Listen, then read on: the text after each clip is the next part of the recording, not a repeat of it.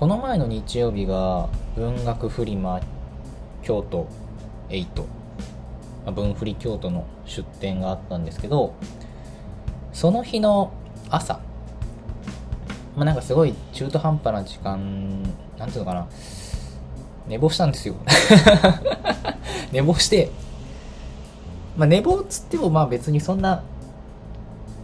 間に合わなくなるような寝坊じゃなくて本来この時間に起きてこの時間に出発あこの時間に朝ごはん食べて出発すればまあいい感じの時間に着くでしょうっていう時間を超えていたというかね、まあ、全然あの会場入りは余裕なんだけどありてい言うとご飯を食べるタイミングを失っちゃってで今回バスで会場まで行ったからあんまりそんな自由も利かないしで初めてのイベントだからと思ってなるべくこう早めに行きたい、まあ、とりあえず出かけようと思って、まあ、ささっと身支度済ませて早めに出たわけですよ。でまあ案の定30分ぐらい早く着いてまあスムーズに着いたからまあ朝ごはん食べてなかったから食べなきゃと思ってであそこってスタバがあんのね。岡崎って。今回その分振りの会場は岡崎の都メッセっていうねところだったんですけど、まあ、そこのすぐそばにあるスターバックス朝からやってんですよ。ありがてえなと思ってさ。で結構ねその時間まあどう見ても分振りの出店者っぽいなっていう人もいたし全然そうじゃない人も結構にぎわってて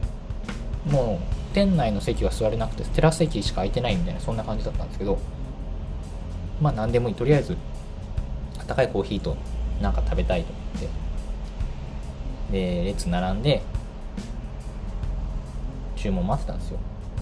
でいよいよ自分の番が来たと思って。でえっ、ー、と何頼もうかなとか思ったらそのスタバのねレジにいた店員さんが「あのもしかして喫茶結社の方ですか?」えー、なんだこれ？俺そんな有名になってないぞ。なんだなんだなんだね。パニック。どうした？何ええ？っつって。ふって顔を上げたらその店員さんの顔に見覚えがあってあのつって。昨日お店に行ったんですよ。つって。ああ本当ですね。つって。あ、昨日来てくださったお客さんじゃないですか。みたいな。まあ、要はその前の日の営業に来てくれてたお客さんが実はスタバの店員さんで岡崎のそのお店働いてらっしゃったと。でもすごくない？そのさ、私がさ、たまたま行ったスタバで、しかもその時列がね、こう、レジ2つあったりとか列も結構あったりとかさしてる中でまさかのそこでこう鉢合わせる。そして声をかけていただくというね。それがまずすごいよね。俺だったらこの人そうかもしれないけどちょっと声かけづらいみたいな感じのさ人見知りムーブをしてしまうんだけどね。その方は声をかけてくださって。もうすごい嬉しいじゃないですかそんなの。まさかねこんなところでまたお客さんと会えるなんてってのもそうだし声かけてくれたのも嬉しいし。ありがとうございます。うわー嬉しいなんつえっとホットコーヒーでとか言って。やっぱねスタバの店員さんって素敵ね。今さこうスタバのさあのー、紙コップとかのさ一昔前は紙コップにこうなんか注文とかをさサインペンで書いてたりとかしてる時になんかいろいろマークとか書いてくれたりとかもあったけど今なんかそういう感じじゃないじゃない？ラベルが出てきたりとかするじゃない、ま、だからかどうかは知らないけどおしぼりにすごいこう素敵なね昨日ありがとうございましたってこう可愛いイラストと一緒にメッセージ書いてくれてさなんて素敵な店員さんなんだろうっていうのとやっぱスタバってすごい好きと思って。あのー、ピローマガジンっていう雑誌を作ったじゃないですか。作ったんですよ。あの何年か前にね。2年ぐらい前か。そこに掲載した文章にも同じような話が載ってるんだけどスタバの店員さんとのやり取りがすごい楽しかったみたいな話をね書いたことがあって基本だから私スタバの店員さん大好きなんですよ。いい人しかいないと思ってるから。なんて素敵なお店なんだここはと思って。だからもうそれでさ朝そのね寝坊してで初めてのイベントでどんな感じなのかなちょっと不安もありつつの中よ。どんだけこういい朝なんだろう。そのやり取りだけでも一日もはもう今日いい日確定じゃんみたいな。価値格出ましたみたいな。すっごい嬉しかったんですよね。ねだからそこだからねこうテラス席でこの温かいメッセージにねほっこりしながら美味しいコーヒーと美味しいなんかソーセージロールみたいなやつをむしゃむしゃ食べ。ああなんかもう本当にまだ全然今日これからだけどいい一日になったわ。よかった。と思ってすごく満足というかね嬉しい気持ちになったんだけどふと。でもなんかいよいよどこで誰が見てるかわからなくなってきた。お客さんありがたいことにお客さんにそうやって声かけられていただくことも増えたってことは私がなんか変なことやってたらそれも筒抜けになってしまうんかな。前にさあのお昼休みで買い出しにお店のねお昼休みでよく買い出しに出るんですけどその時にあまりに時間がなくてパン屋さんで食パンを買ったついでにこう惣菜パンも一緒に買ってもう自転車こいで食べながらもうお店に急いでた急いで走ってたことがあってそのパンを加えてる私のをお客さんが見てたらしくて後からこう DM で「周平さんパン食べながら自転車乗ってました」っつって。DM が来たことがあって「ああ恥ずかしい」と それは僕です」っつって。それ以来ねもうパンを食べながら自転車を乗るのはやめようと思った。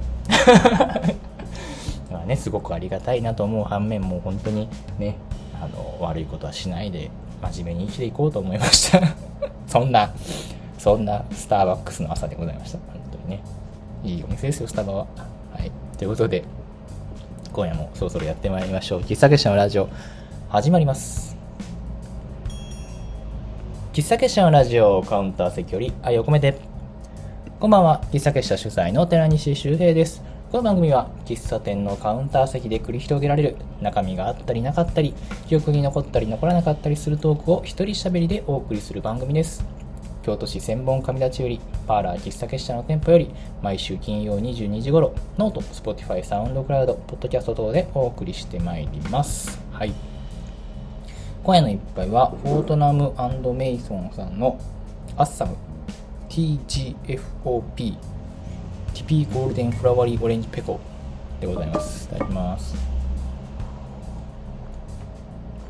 あー美味しい。美味しいね。意外と紅茶派なんでね。よく言っているが意外と紅茶私はコーヒーも好きだけど紅茶派です。散々スターバの話しといて何なんだけど。いやーねそういうさこう何ていうのがね。ありがたいよね。声をかけてもらえるのもありがたいし。なんかねそうやってお客さんが気にかけてくれてるのも嬉しいしさ。なんかそこから生まれるそれもまたこうカフェならではな感じしますよね。接客業ならではというか。私もそうだしそのお客さんが接客業じゃなかったらなんかそういうやり取りは生まれなかったわけでなんかすごくいい瞬間だったな。ありがとうございます本当に。はい。というほっこりとした話から今日は始めてまいりましょう、えー、それではこのコーナーからやってまいります。今週の喫茶結社。このコーナーは今週1週間を振り返って喫茶結社の活動がどんな感じだったのかを振り返るコーナーでございます。はい。ということで、えー、まあ、今週はですね、まあ言うて正月も明け、成人の日3連休も明け、まあのんびりとした営業でございますよ。はい。すごいね、なんか外は選挙カー的な、あれですね、京都市議会選挙がもうすぐあるんだよね。2月の頭にあるんですけど昨日郵便ポスト見てたらあの投票権が入ってました。投票行かなきゃね。はい。何の話だっけ？そうそれでえー、っと、まあのんびりしがちだったんですよね。まあその分分振りの準備とかもいろいろじっくりできたんでまあ良かったなっていうところでまあ、この前の日曜日が文学フリマ京都の出店でございましたすごい全然聞こえる。近くでめっちゃ喋ってますね。これ聞こえてるのかな？えー、大変だよねこう。選挙前になるとこうやってねいろんなところで走って演説しなきゃいけないんですもんね。ああどこ行った。はい。それで日曜日分振りに出店したんですね、まあ、分振り出店した話は今日この後もうちょっと長めに話すのでまあいいとして。分振りに出店したその翌月曜日二部公展木蓮さん役の日がまあやっぱりこれはのんびりとした感じになるかなと思いきやその分振りで出会った方知り合った方が何人かお見えになっていやそれ嬉しいっすね。だってさまあ、それもさっきの話じゃないけどこうその場で興味持って気にかけてくれてすぐ行動に移してきてくれるってさなんかめっちゃしかも月曜日ですからね。すごい嬉しいなと思って。だから結構その二部公展まあ夜はかなり静かだったんですけど日中が割とにぎわった瞬間があってで昨日の分振りお疲れ様でしたなんて話をしたりね。私なんかその分振り初めてだったから他のところの分振りの話を聞いたりとか。なんかねそういう作り手の人とかねあとお客さんでもさ分振り言ってくれた人もいたからさ分振りどうでした？なんていう話もねしたり聞けたりして。とても面白かったですね。そうだからこの今週の喫茶結社はねのんびりとしつつも割とこう充実したというか濃い濃い時間の流れがちな暗躍でございましたね。で、まあ、今週次のねこの放送をしているのは多分金曜日だと思うので土曜日はお休み第3土曜日は毎月お休みで日曜日通常営業でございます。もうね1月も後半ですからね早いですね。あっという間。で2月は短いでしょ？今年ウルー年とはいえ。はあやだね。えっ、ー、と1月おそらく日曜日あたりにですね新メニューが新メニューっていうか去年もやったんですけどコーヒーぜんざいとココアぜんざいがようやく登場します。これねなんでここまで時間かかっちゃったかっていうとまあ私がサボってたのは大きいんだけどまず器をどうしようかっていうところからかな喫茶結社的に去年は木蓮さんの器を使ったが今年はどういう感じでいこうかなっていうのをすごい悩んで悩んで悩んで悩んだ末のまあ結果今日までこう伸びてしまったというのとあと去年のレシピからまたちょっとあんこを変えているのでその正しいバージョンに調整をしていてそれがちょっと時間かかっちゃってましたね。まあちょっとサボってました。ごめんなさい。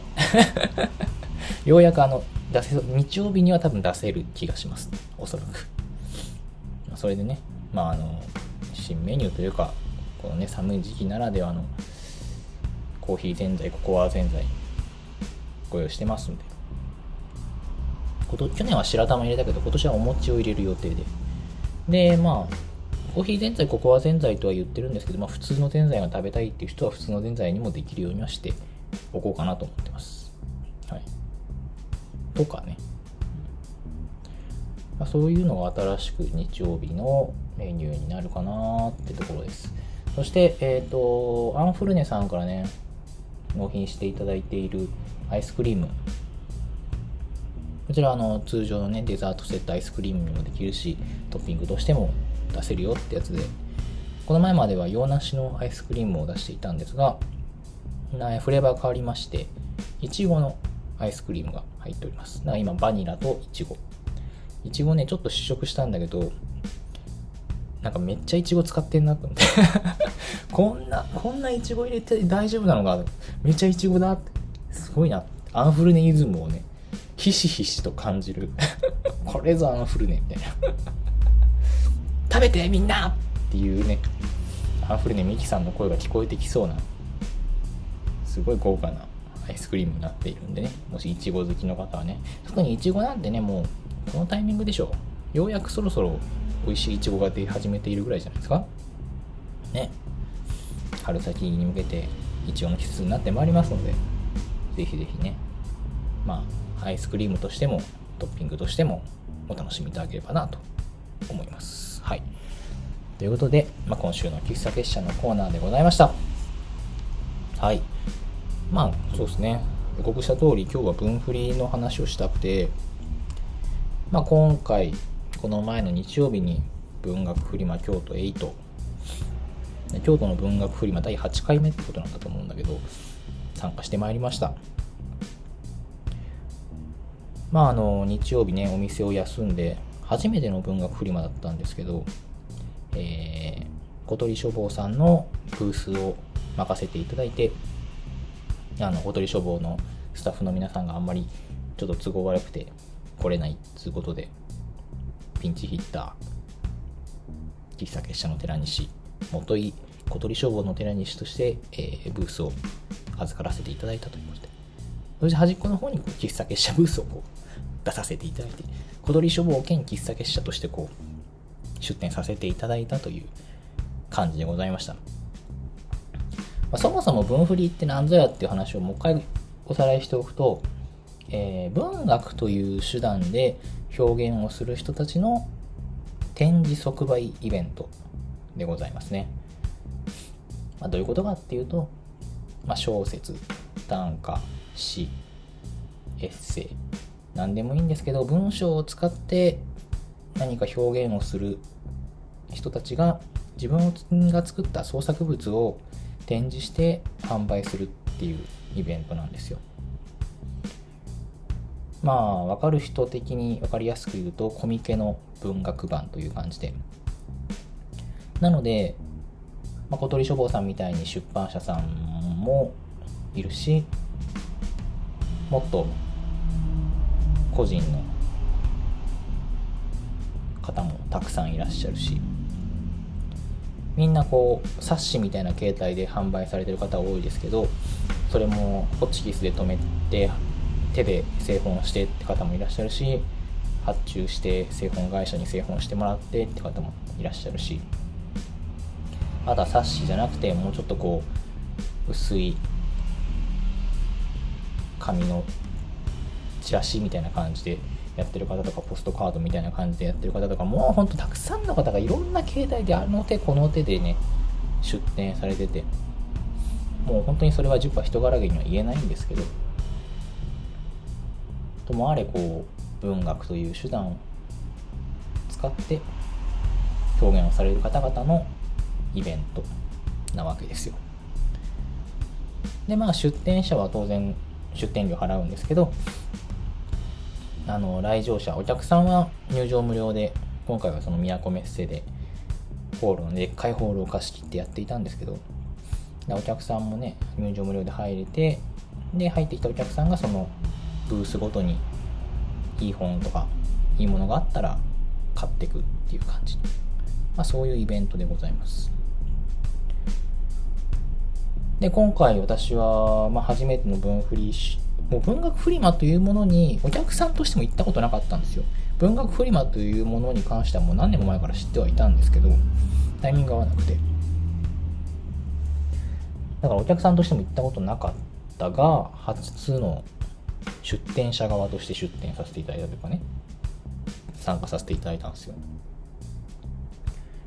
でもやっぱ初めてだからどんな感じなのかがもちろん今までもそういうイベントに遊びに例えばデザインフェスタとかそういうの好きだから何回も行ったことあるし出店者側の話で言うとコーヒーの出店でそれこそ大阪港の過疎さんでのイベントとかねソフコンとかに出店させてもらったことはあったけどそういう本とか冊子とかを売るっていうのは初めてだったしそれだけを売るっていうのは初めてだったしましてや小鳥消防さんの本を預かって販売するなんてことはさ当たり前だけどやったことなかったのでどんな感じなんだろうってちょっとこうドキドキで、まあ、だからさっきのねスタバでいい朝を迎えた朝はちょっとこう早めに会場入りして。でも会場入りしたらそのまあ要はお客さんが来るよりも1時間ぐらい前に出店者の会場入りができるっていうか会場が開くんですけどもう出店者だけでもものすごい数いるんでまずその出店者として入場するまでに並ぶんですよね。めちゃ並んでるんですよ。でもまあもちろんその結構スムーズにやっぱオペレーションがちゃんとしてるんだなと思ったんですけど運営の方がねすごい頑張ってくださってるんだと思うんだけど結構すんなりと列進んで入れてで今度列入ったらさまたでっかいのよ会場がホールが。都メッセのホール結構もうだらっ広いところを横にこう机をね縦か何列か何列も並べてるんだけどそこのブその机の一角が自分のブースになるわけで、まあ、そこまで行ってで今度そのブースごとに事前にあの販売する本が段ボール箱に入って届いてるわけですよ。事前にその小鳥書房さんがあのブースに方に送ってくれててでそれをこう開けて自分のブースの陳列作業というかね。だこれがまたねやっぱりさもちろん自分の出店の時とかはコーヒーの道具とかを並べる配置とかもある程度決まってるし結構パパパッとできちゃうんだけどやっぱりこう本を並べるっていうのはもちろんインターンで多少はやったけどでもあれはやったうちに入んないからな。ほとんどこう初めてぐらいの感じで売り物として本を並べる時はどうしたらいいんだろうっていうのをすごいこう考えながら並べてましたね。いやー本当に。ましてね。人様の本出して慎重に扱わなきゃと思って。そう。結構だから時間もさそんなに多くないわけですよ。もともとこう会場からお客さん入ってくるまでの猶予が1時間しかないからその1時間の間にできるかどうかっていうのがね私はまあちょっと焦りながらわちゃわちゃしちゃったんだけどね。もうその時あのうちの常連さんでもあり今回も今回出店されてた森コレブックスさん六等星新と本屋探訪記を出してらっしゃるモリコリブックスさんがブス近かったから手伝いに来てくれてねマジ助かったんですよ。本当にもう焦ってたんで助けてもらったりとかしつつなんとかもう時間ギリギリもう本当にあようやく並べた。終わったってところで文学フリマ会場です。みたいな感じのアナウンスが流れてアップでーみたいな。セーフ。で今回はその小鳥書房さんの本出版の本扱いの本何冊かとあとうちからはまあ喫茶結社の読むラジオアーカイブスうちのね本ですよ。ジンを1冊とあとはピローマガジンとモーニング三姉妹の喫茶店探訪のジンこの3種類を販売させてもらってたんですけどね。で結構だからさブースもさあの1ブースが長机の半分なんですよ。いわゆる会議とかでよく出てくるようなあの長机を半分に分けてでもう半分は別の出店者さんででうちのブース半分ででそこにこう小鳥書房さんの本並べてでうちから持ってきた本並べて結構ね頭使った。もともと事前にその小鳥書房の落合さんからこんな感じで並べてますいつもっていう写真はもらってたんだけどで僕は僕でその分振りの他の出店者さんの過去のね写真とか見ながらどういう風に並べようかなとかいろいろ考えてたんだけどやっぱね実際並べてみるとまた違うね。結構それは勉強になりました。こういう風に並べるとあの開始し始まった後も結構ちょこちょこ直してたんだけどどう並べるのがいいのかなとかお客さんが取りやすいやつはどういう感じなんだろうとか結構考えてましたね。いや難しいなと思いました。あのディスプレイっていうのは、うん、いやとても勉強になりましたね。で、まあそんな感じで、まあバタバタしながらこう会場したんですけど、まあそこまで、それまで結構その自分のその設営とかの方に意識がもう集中してたから、全然周り見えてなかったんだけど、ふって顔を見上げると、もう本当に周りめちゃくちゃ人がいて、めちゃくちゃ人っていうのは、あの、お客さんもそうなんだけど、出店者がすごい多いって話をさっきもしたけどさ、出店者めちゃくちゃ多くて、あれ何人出店したんだろうね。えっ、ー、と、892名。多いな 892名の出店者さんがね、こういるわけですよ。もうそれだけで圧倒されちゃうんですよね。すごいな、このイベントと思って。で、まあ、そうこうしてるうちにお客さんもさ、どんどんどんどん入ってきて、まあ、なんつうのかな。そんなに別にダッシュで走り抜けていくようなお客さんはいないんだけど、結構みんなこう、なんていうの？マナーよく、品よくね、こう、おのおの見たいところ見て回ってらっしゃったんだけどね。うちのブースに関しては、結構ね、その、パーラーの常連さんたちがカールガール来てくださって、いや、あれ嬉しかったんですよね。あ、来てくれたんですか？みたいなのとか、行きますよって事前に言ってくれた人とかね。結構、そういう意味では割と賑わったんですよブース。でもちろんうちの常連さんだけじゃなくて小鳥消防のこと知って来てくれる人もすごい多くてあこのこの本屋さん知ってるとかこの文学賞今回その小鳥消防文学賞ってあの小鳥消防主催のもうプロはまとわない作品をなんていうの公募展なんていうのかな、えー、文学賞ですよね。まあ文学賞の告知というか宣伝も結構あの力入れてやってたんですけどそれ知ってるとか出したとかっていう人もいたりとか。すごいねだから結構常に誰かしら来てくれてるようなぐらいの賑やかさだったんですよね。で結構そのチラシもさ置いてるその文学賞のチラシも置いてて今回文学賞が、まあ、前回がそのテーマが鳥っていうテーマでまあそれ以外はもう特に大きなレギュレーションもなくあのいろんな人がプロアマいろんな人がいろんな文章をこう募集して応募してで最終的にその選考に残った何編かがこう一冊に製本されて本として出版されているんですけどそれの第2弾で今回はテーマが日記と。でまだこの募集中なんですよ。2月末までかな。だからさ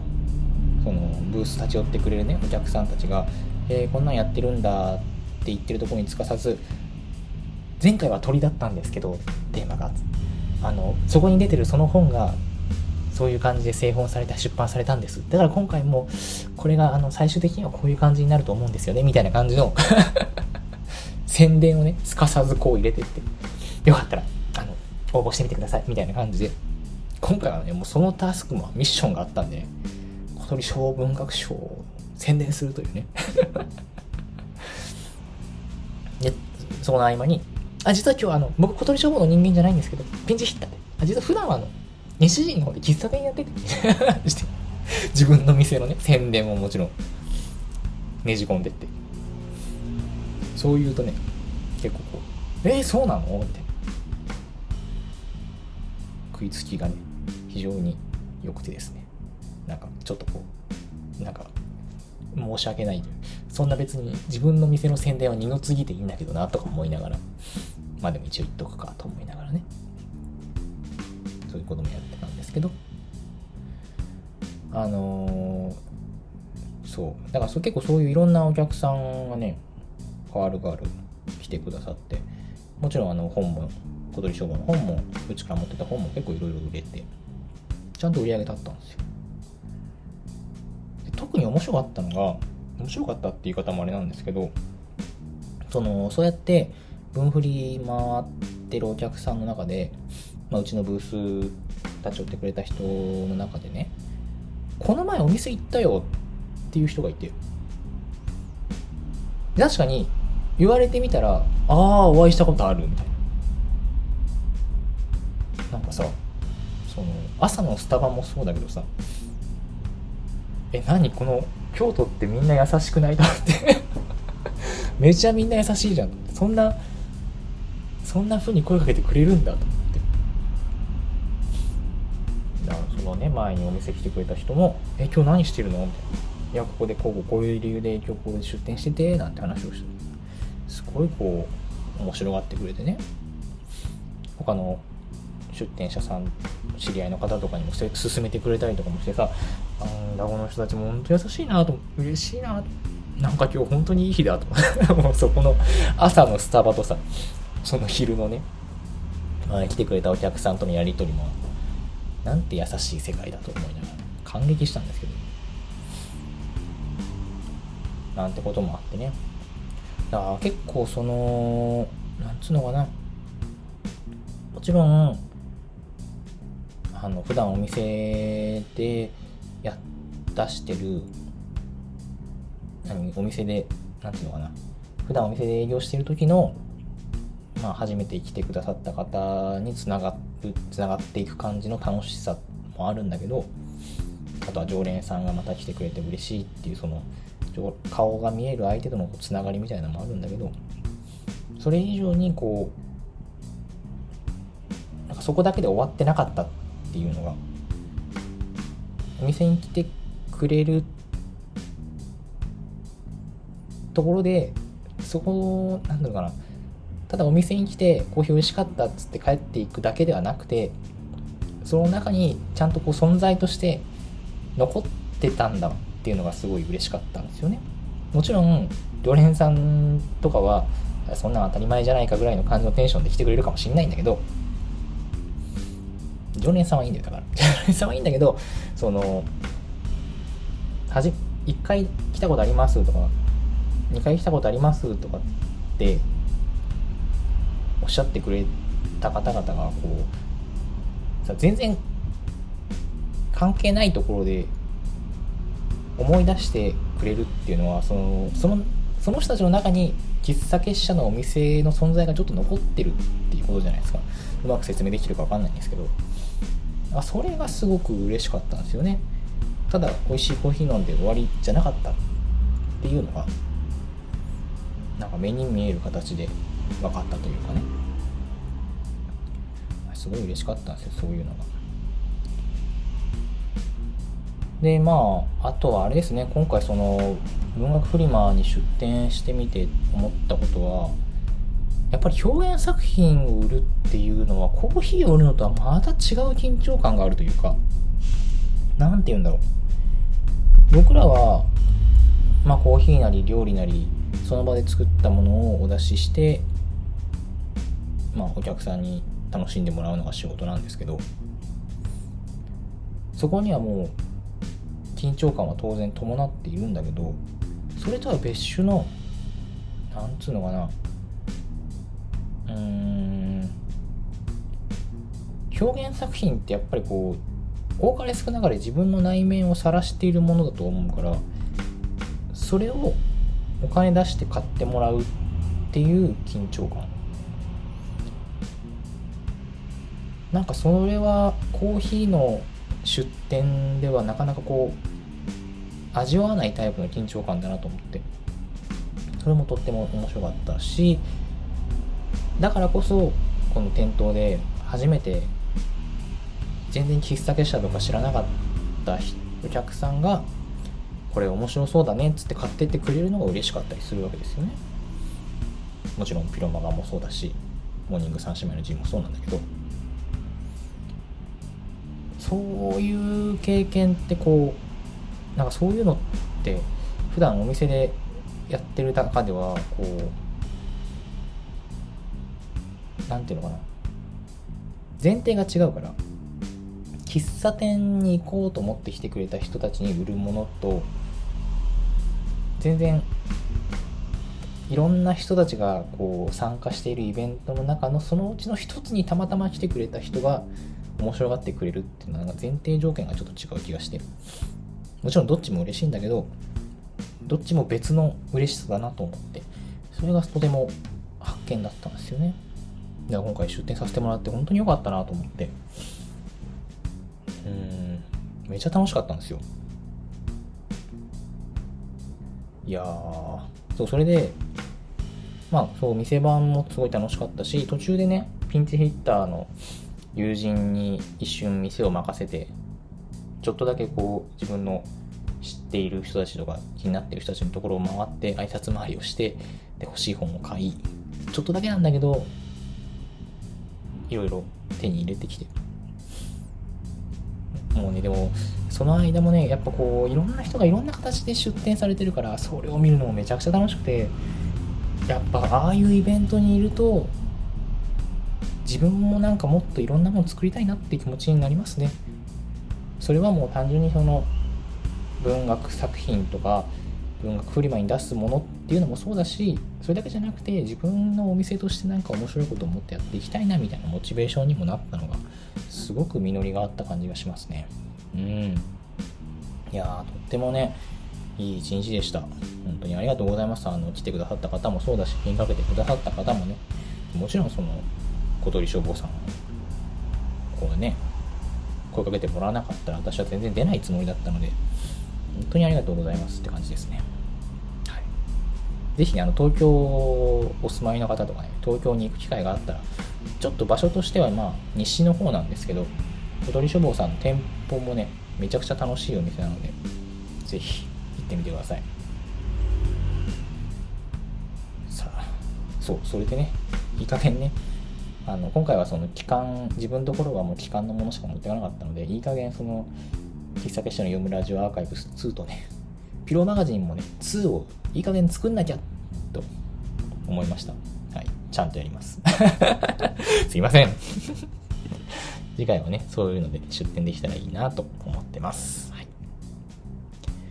喫茶結社のラジオではお便りを募集しております。お悩み、質問、最近ハマっていること、マスター聞いてよって話なら何でも OK です。メッセージが採用された方には、喫茶結社のラジオオリジナルステッカーを差し上げます。ラジオのキャプションのリンクからぜひぜひお送りくださいませ。また、ラジオの収録後記や写真など、ノートの喫茶結社のラジオのマガジンに掲載しております。ノートで喫茶結社と検索していただきますと出てくると思うので、こちらもどうぞ合わせてお楽しみください。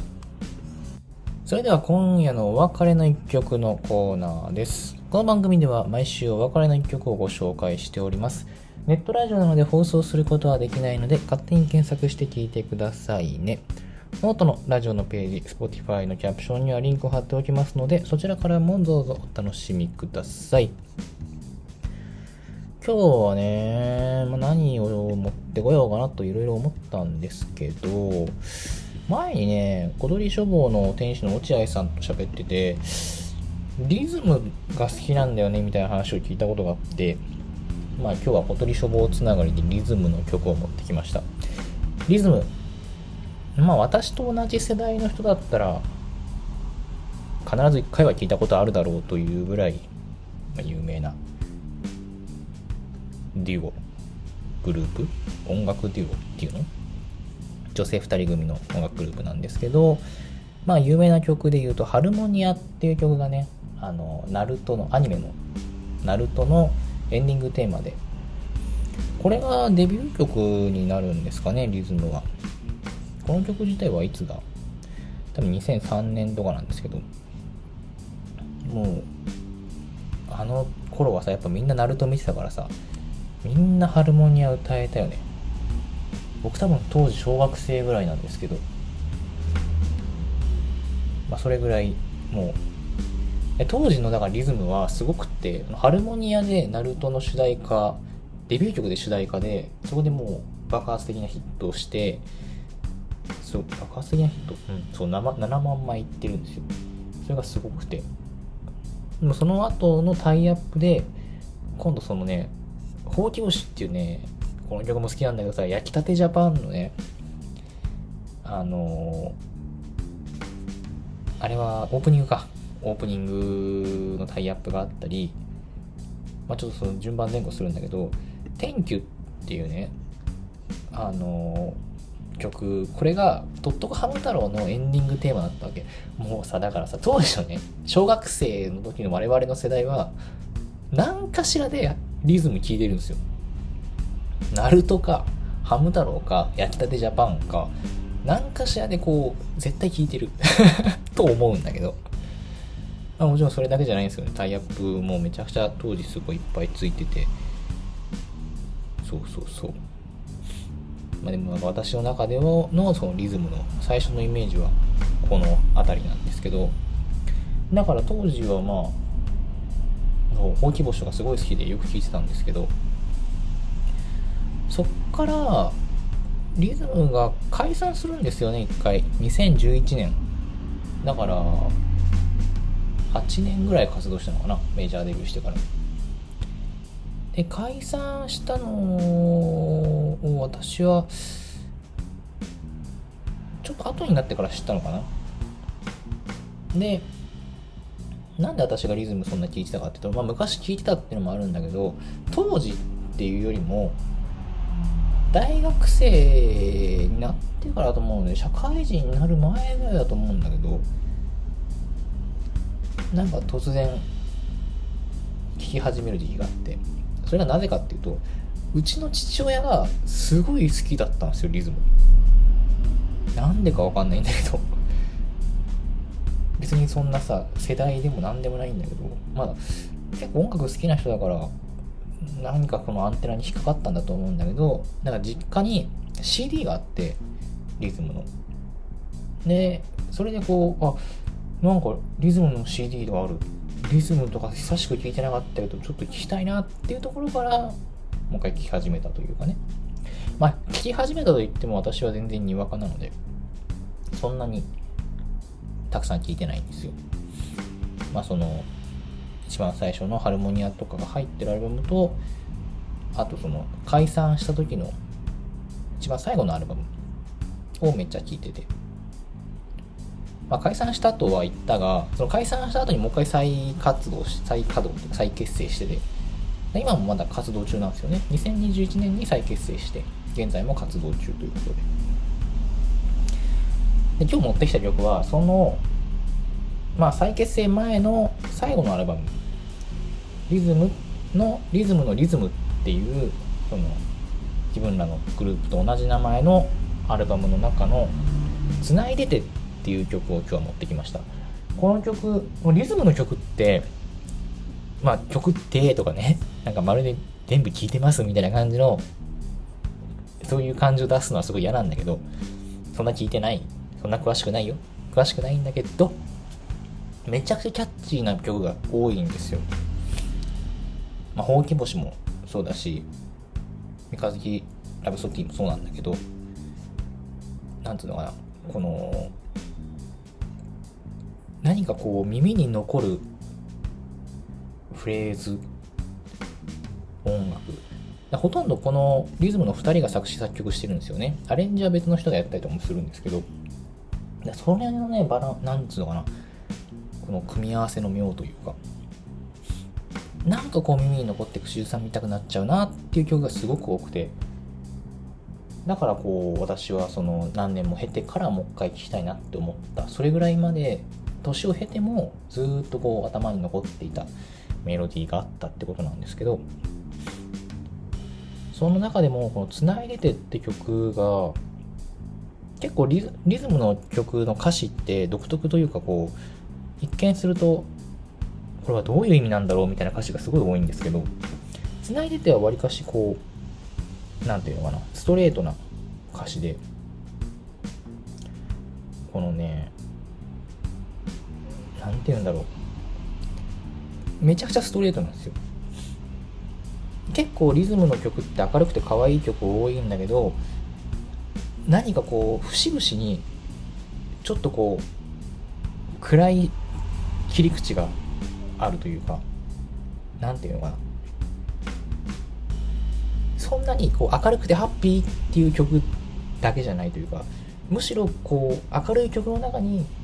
ちょっとこう暗い部分が見え隠れするのがすっごい素敵なんですけどその中でこの「つないでて」はもうテーマが曲の始まりがこう始まり始まりがあれば終わりがあるんだってっていうところから始まる結構このバラードっぽい感じのテンポの何て言うのかないつか終わってしまう自分の人生と自分の大切な人の人生っていうそういうテーマで曲が進んでいくんですよね。何て言うんだろう。こういつか終わってしまうじゃないかっていう何かこう心が弱っている時にふとこう頭をもたげてしまう。その問いに対してこのリズムの2人が歌詞の中で一つのこの答えを提示している感じがすごく素敵だなと思って。でさバラード調ですごく歌詞もメッセージ性が強くてなおかつこの、ね、サビがめちゃくちゃいいんですよ。やっぱこれキャッチーで口ずさみたくなっちゃうんですよね。これカラオケで歌ったら楽しいんだろうなみたいな。繋いでてはね。すごくそういうだからいい曲だなって思うんですよ。とてもね何かこうふとした時に聴きたくなってしまう。そういう曲なんですよね。なんか時代を経てもこう色褪せないんじゃないかなと思っちゃうんですけどとってもね。でこの「リズムのリズム」っていうアルバムはまたそれ以外もすごいめちゃくちゃ好きな曲があって妄想ギャンブラーズレストランって曲がすごい好きなんですけどこの曲はまたちょっとその繋いで出た全然また違うニュアンスのキャッチーさがあってこういうのも好きです。いやすごくね。いいんですけど。だからね今だったらこうサブスクでリズムの曲全部聴けるからね。これを機に私ももうちょっとリズムのアルバムを深掘りしてみようかななんて思った次第でございます。はい。あの、小さい頃、ハルモニアとか聴いてたわとかね、天気とか好きだったわ、天気いいよね、天気すごいいい曲なんですけど、そういう方はぜひね、あの、その後の、何年か後のリズムの曲も聴いていただき、聴いていただきたいなと思いますね。はい。ということで、そろそろお別れの時間にしてまいりましょう。今夜のお別れの一曲は、リズムで、つないでて。